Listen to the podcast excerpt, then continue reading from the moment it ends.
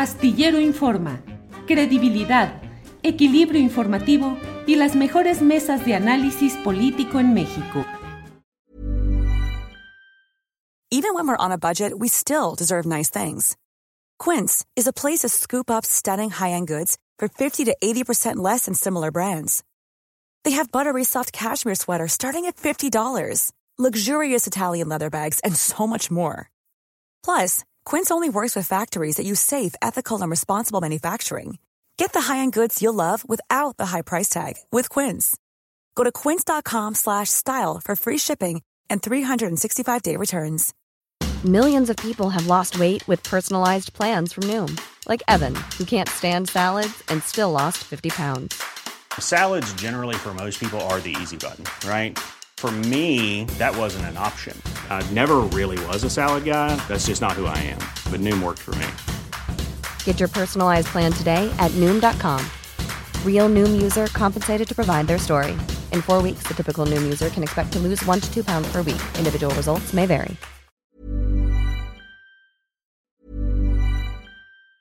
Hey, it's Ryan Reynolds, and I'm here with Keith, co star of my upcoming film, If, only in theaters, May 17th. Do you want to tell people the big news? All right, I'll do it. Sign up now and you'll get unlimited for $15 a month in six months of Paramount Plus Essential Plan on us. Mintmobile.com slash switch. Upfront payment of $45 equivalent to $15 per month. Unlimited over 40 gigabytes per month. Face lower speeds. Videos at 480p. Active Mint customers by 531.24 get six months of Paramount Plus Essential Plan. Auto renews after six months. Offer ends May 31st, 2024. Separate Paramount Plus registration required. Terms and conditions apply if rated PG. I'm Sandra, and I'm just the professional your small business was looking for. But you didn't hire me because you didn't use LinkedIn jobs. LinkedIn has professionals you can't find anywhere else, including those who aren't actively looking for a new job but might be open to the perfect role, like me. In a given month, over 70% of LinkedIn users don't visit other leading job sites. So if you're not looking on LinkedIn, you'll miss out on great candidates like Sandra. Start hiring professionals like a professional. Post your free job on linkedin.com/people today.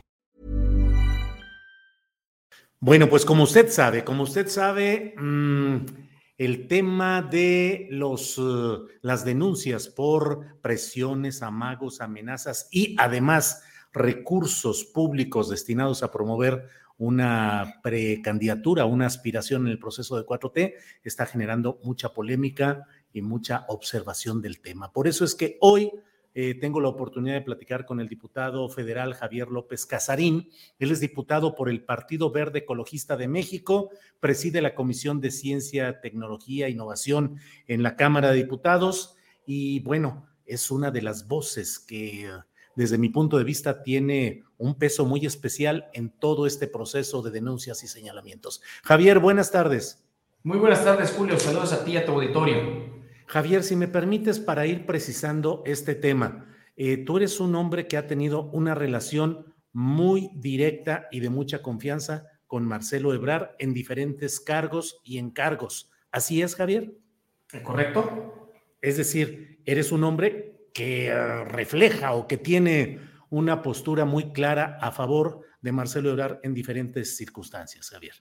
Eh, sí, te, te, diría que no solamente a favor, sino muy clara. Y el por qué opino y te daría todas las razones que justifican el por qué considero que es el mejor perfil, por qué sus más de 40 años de entrega al servicio público, por qué el haber estado en el 2000 al 2006 junto con el hoy presidente López Obrador en, su administración al frente de la Ciudad de México, donde se redujeron los índices de seguridad, donde hubo una percepción, donde él fue secretario de, de seguridad, donde después fue eh, alcalde de la Ciudad de México o jefe de gobierno para nosotros y fue electo el mejor jefe, el mejor alcalde del, del mundo y donde además políticas innovadoras se convirtió en un referente a nivel mundial, donde además se implementaron y se le dio seguimiento a políticas públicas que instaló el presidente López Obrador y que hoy son eh, políticas públicas ya a nivel constitucional y que luego en su función y responsabilidad como secretario de Relaciones Exteriores, pues dan pie a, un, a una entrega, es un hombre honesto, es un hombre cabal, es un hombre sin arrebatos, es un hombre pensante y es un hombre cuyo amor por México le ha dado para entregar por su vida. Entonces, por eso y muchas más razones considero que es el mejor perfil y, y sí me considero que, que, soy una persona que, que le admira y le respeta por, un, por una entrega y un, y un sí. servicio total hacia el país. Bien, Javier, eh, leí una entrevista que diste en el Universal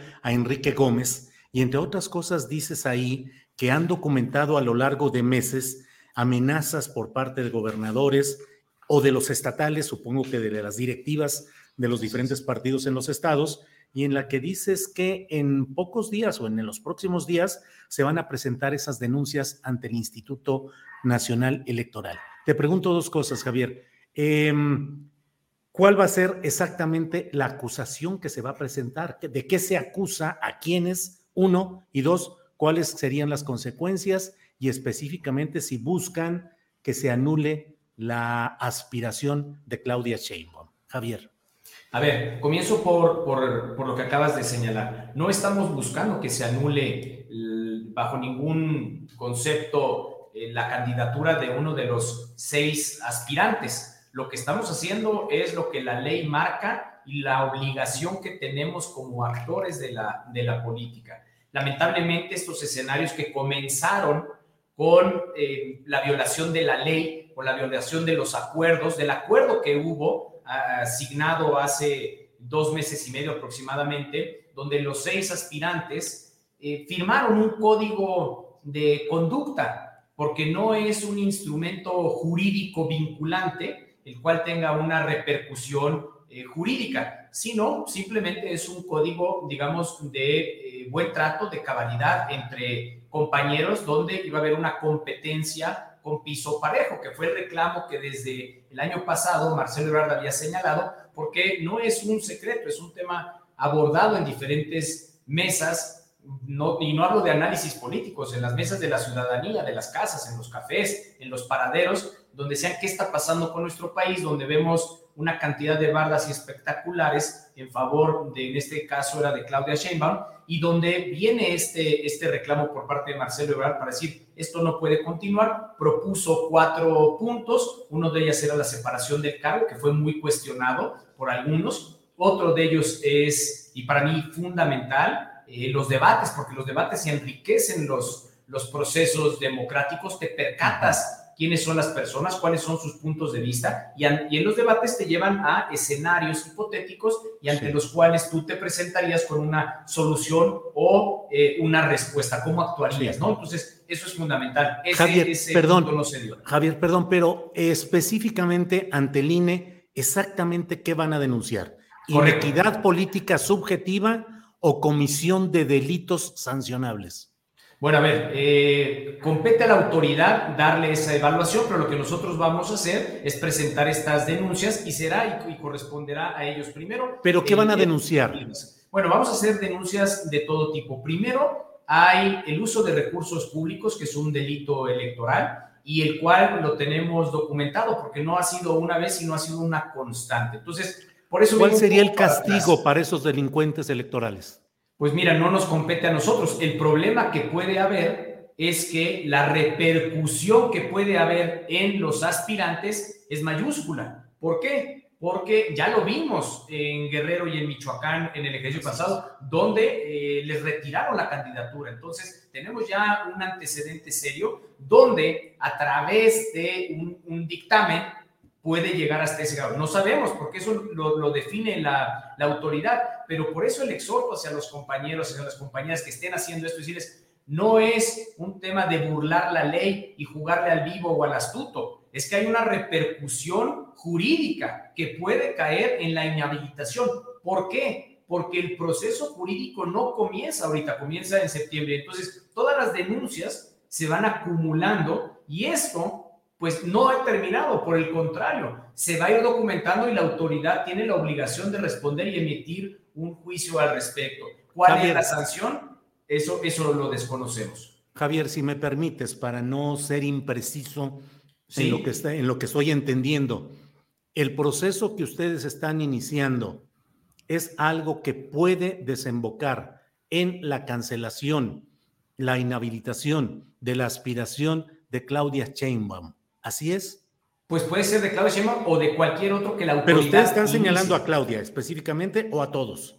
Estamos señalando a diferentes actores políticos. Por ejemplo, voy para atrás a, la referencia que me haces de eh, la entrevista que me hicieron. tengo compañeras y compañeros porque como coordinador nacional de Plataforma Verde, que es una expresión que nace de la sociedad y nos invitan a participar como representantes federales locales y también locales, por eso menciono, eh, hubieron eh, gobernadores, hubieron, como bien lo mencionaste, dirigencias estatales donde fue escalando lo que eh, fue lo que estamos considerando ya una, una violencia y actos violentos en este proceso, donde al principio era no se te permite en este estado que difundas quién es Marcelo Ebrard, porque en este estado el gobernador está apoyando concretamente a Claudia Sheinbaum. Entonces, te pedimos que por favor no lo hagas. Y esta, y esta petición eh, cordial fue eh, escalando al grado al que se les señalaban que no iban a poder reelegirse aquellos que tienen esa aspiración, es decir, atacando y truncando su carrera política. Posteriormente fue subiendo a decir que en estos casos podría tener una repercusión en sus distritos para los beneficiarios de programas sociales, fueran estatales o federales. Entonces, la amenaza ha ido escalando y estas denuncias, pues ya no las podemos contener. ¿Por qué? Pues porque el, temor de, los, de las compañías y de los compañeros va, va creciendo y no hay alguien que ponga un alto. Javier, ¿tienen pruebas eh, concretas y contundentes, videograbaciones? Es decir, no solo el testimonio oral de alguien que diga, a mí me dijeron, sino tienen ustedes alguna prueba contundente? Sí, se tienen testimoniales, se tienen videos, se tienen audios. Lo que estamos haciendo ahora es justamente darle forma y conocer quiénes van a proceder a presentar estas denuncias. ¿Por qué? Pues porque es una decisión complicada el denunciar, señalar alguien que esté en funciones y tú sabes cómo funciona nuestro país y cómo los gobernadores tienen una gran relevancia en sus estados. Entonces, ese proceso estamos analizándolo de quiénes van a ser los que van a, salir a, a denunciar. Lo que sí hemos venido también denunciando y que viene documentado es el uso de las brigadas, que son recursos públicos que provienen de la Secretaría del Bienestar o de algunas otras dependencias estatales. Tenemos fotografías, tenemos videos donde los brigadistas al hacer su trabajo, es decir, al ir visitando a los domicilios, a aquellos beneficiarios, con diferentes puntos. Uno es, eh, pues, verificación de vida, la otra es actualización de datos, en fin, el proceso que constantemente se tiene que hacer,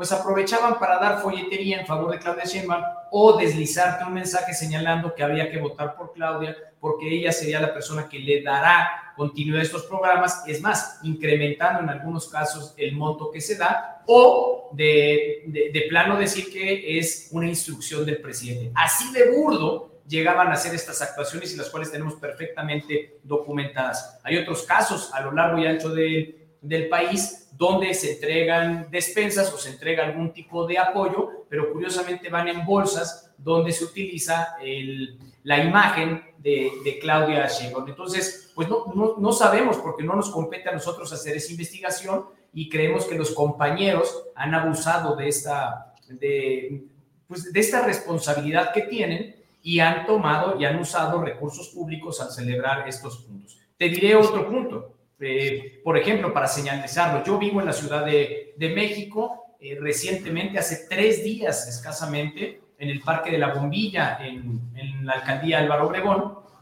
Desde hace más de un año hay instalaciones de carpas donde se atienden a beneficiarios de programas sociales federales y, y de la Ciudad de México. Bueno, hace tres días no se presentaron las personas que trabajan en las dependencias, pero hubo un meeting y esas carpas fueron utilizadas para resguardar del sol a los asistentes al meeting. Eso es recurso, uso de recursos públicos.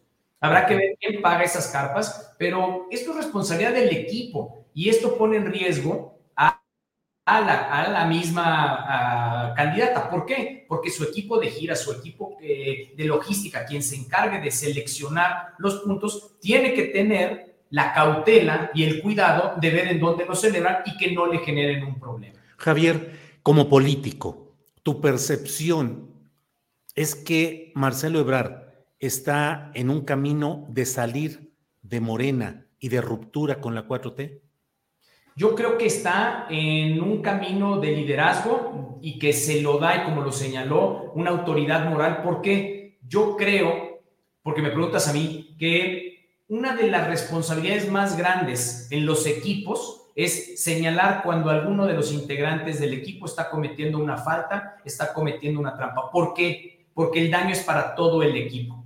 Esta es una lección que tenemos que enseñar en nuestras escuelas y, te daré un ejemplo muy básico, pero, pero lo, lo, presenta muy bien. En nuestras escuelas, si tú señalas que un compañero está haciendo trampa, te tildan de chismoso, te tildan de soplón. En otros lugares, cuando tú señalas, es porque está haciéndole un daño al colectivo, a la comunidad. ¿Por qué? Porque permitimos y toleramos que haya trampa. Y eso no lo podemos hacer en aras de fortalecer un proceso en el cual va tanto de por medio va de por medio un movimiento que ganó en el 2018, arropado por más de 30 millones de mexicanas y mexicanos que dicen, se acabó la corrupción, pero también se acabó la trampa y se acabó la manera en la cual se está utilizando la democracia.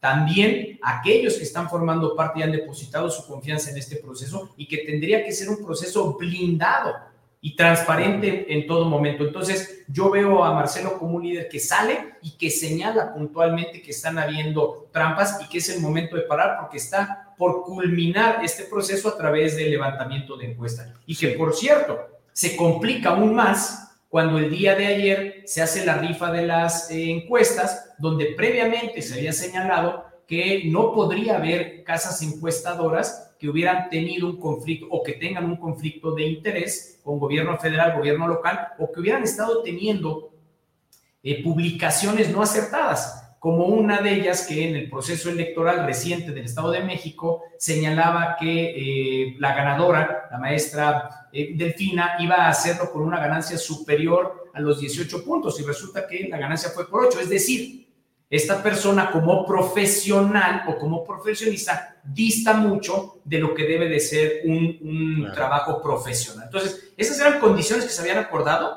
y que no se han cumplido. ¿Y qué es lo serio de aquí? Que los cuatro aspirantes de Morena, tres no firmaron o están inconformes. El representante del senador Ricardo Monreal, el representante de Adán Augusto López Hernández y por supuesto la representante de Marcelo Ebrard. Entonces, esto es una alerta roja. ¿Por qué? Pues porque tres de los internos de Morena no están de acuerdo con las encuestas que van a participar en el levantamiento de esta encuesta. Entonces, eso es lo que tenemos que evitar. Bien, Javier, em, la especulación en este momento es que Marcelo Ebrard podría tener como camino electoral alterno a Movimiento Ciudadano.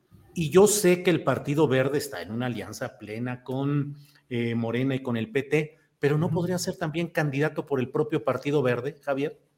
Mira, a ver, lo que está señalando es una especulación que se abre en todos lados y, y, él ha sido muy claro y ha sido muy contundente. Yo estoy en el proceso de Morena y, sí, preciso, señaló, no voy a avalar un proceso que sea oscuro, no voy a avalar un proceso en el cual se me haga trampa, no voy a avalar un proceso en el cual se incline la balanza hacia un lugar como lo estamos viendo que sea. Eso sí fue muy claro, en que no va a avalar algo con lo cual no está de acuerdo. Ahora, el siguiente paso de si encontraría o no un eh, grupo eh, político diferente al de Morena que eh, arrope una, una candidatura, pues bueno, eso es otra, otra conversación. Sin embargo, al momento, él lo único que ha señalado es cómo fortalecemos este eh, proyecto, cómo hacemos y, y respondemos a lo que presentamos a la ciudadanía y al cual tenemos que dar un cumplimiento claro y por supuesto no irnos por las, por las ramas. Entonces, ahorita estamos en el momento donde se está acabando esta negociación, con las encuestadoras y luego proceder a la encuesta. Pero sí ha dejado claro que no va a avalar un proceso donde haya acarreos, que lo hemos visto, que es, es eh, indignante. Yo te quiero decir que la palabra eh, correcta es que indigna ver el, el, manejo de la ciudadanía, el manejo de los recursos públicos, donde hay acarreos, donde hay una publicidad que se desborda, donde hay eh, el uso de recursos públicos, desde la infraestructura hasta pues, el fondeo de, de ciertas actividades. Entonces, creo que eso es lo que hay que señalar y poner atención y que estamos en el momento para rectificar y que se haga un ejercicio correcto. ¿Por qué? Porque una de las casas encuestadoras de las cuales sale señala, por ejemplo, para mencionarla, que Claudia Sheinbaum tiene 20 puntos arriba de Marcelo, hablando concretamente. Las otras casas encuestadoras que hablan de seriedad lo ponen en empate técnico. Entonces, tú, tú explícame cómo es esta distorsión. Y pongo este, un ejemplo burdo, pero pues es como, como ir al dentista, sacarte la muela y te acaban amputando el pie. Pues ¿quién se va a poner en manos de un profesional que dista tanto de un resultado que a fin de cuentas es un diagnóstico? Y no se vale, eh, cuando hay un conocimiento real, prestarse para una manipulación de la información y de esta forma eh, tener una injerencia sobre la población. Javier López Casarín, diputado federal por el Partido Verde, como ya lo dijimos desde el principio de esta entrevista, un hombre eh, absolutamente cercano, solidario y parte del proyecto de Marcelo Ebrar. Te agradezco mucho la oportunidad de platicar y veremos qué sucede en todo esto que se va poniendo cada vez más calientito, Javier. Por supuesto que sí, gracias Julio, gracias a ti y a tu auditorio. Recordar, esto, la repercusión que tiene es para nuestro sistema democrático. De ahí la gran responsabilidad que se tiene el haber abierto un proceso así, el haber involucrado a la ciudadanía y el haber hecho que va a ser transparente, que va a ser a prueba de, corrupción. Entonces el impacto puede ser mayúsculo. Bien. Javier, muchas gracias y seguiremos gracias. en contacto. Gracias. Claro que sí, muy buenas tardes. Hasta luego.